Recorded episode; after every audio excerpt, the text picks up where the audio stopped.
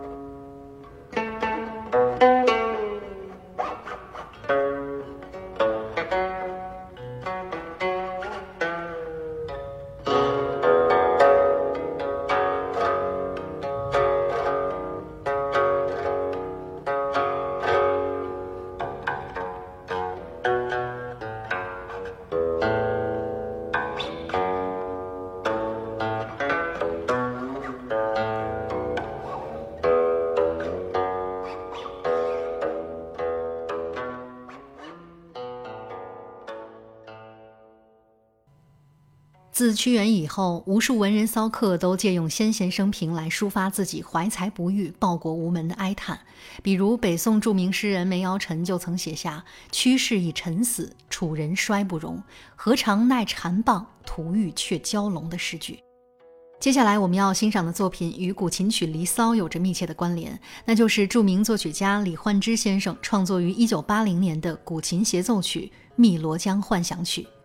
作为家喻户晓的春节序曲的作者，李焕之先生对中国民族乐器和西方交响乐创作有着同样深湛的了解。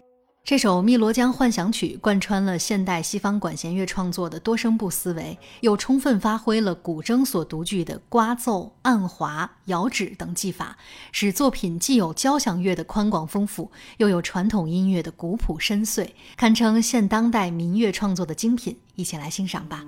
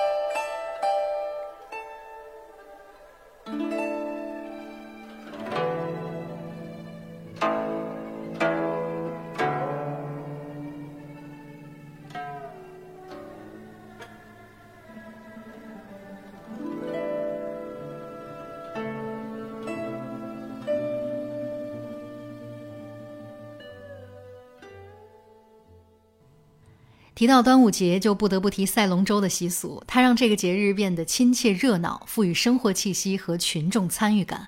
而描写赛龙舟的众多音乐作品中，最著名的当然就是广东音乐的名篇了，《赛龙夺锦》。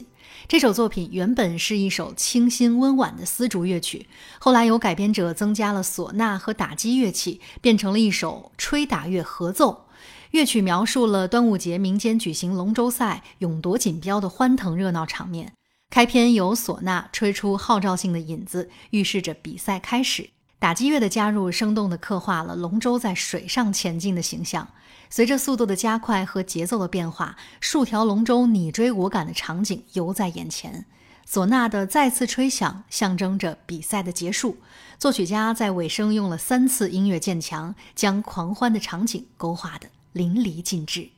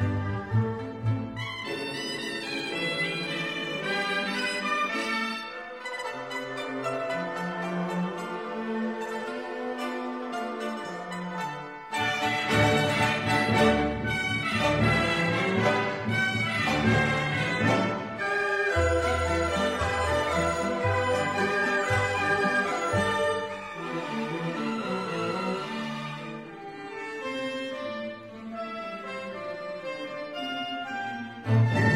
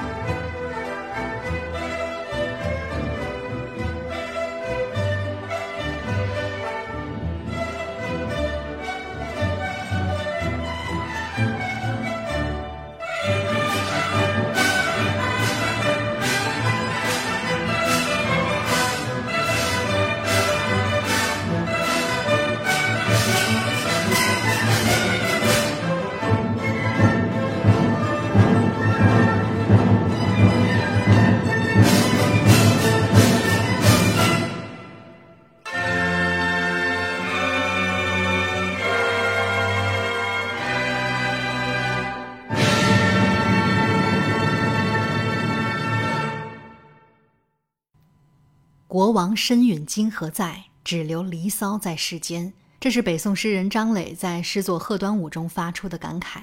纵然国王身陨，灰飞烟灭，但屈原那光彩照人的爱国精神和彪炳千古的《离骚》绝唱却永远不会消亡。一九六一年，作曲家钟信明前往湖北、湖南采风，历时两年，创作完成了交响组曲《长江化叶》。作品吸纳了晚期浪漫派和法国印象派乐队的创作技法，同时也巧妙而生动地融入了鄂西土家音乐素材。组曲的第四乐章《子规端午节》也由描绘龙舟比赛开始。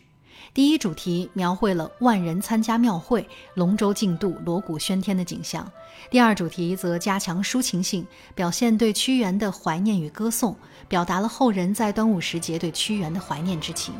乐章的两个主题都来自于《子规》民歌，整首作品洋溢着鲜明的地方特色和独特的文化风情。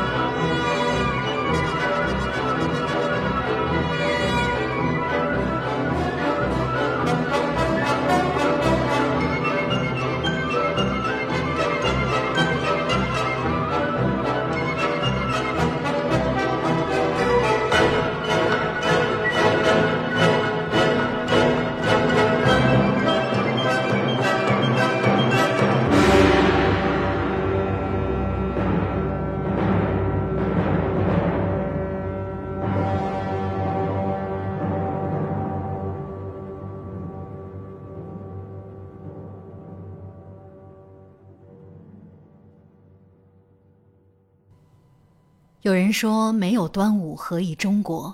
端午节寄托着国人心中丰富的文化情感和厚重的家国情怀。千百年来，人们用各种方式延续着这种传统，塑造着一个民族共同的心灵认同。愿今天的这几首音乐作品能唤起你我心中的端午文化记忆。聆听古典，我是微微，我们下期节目再见。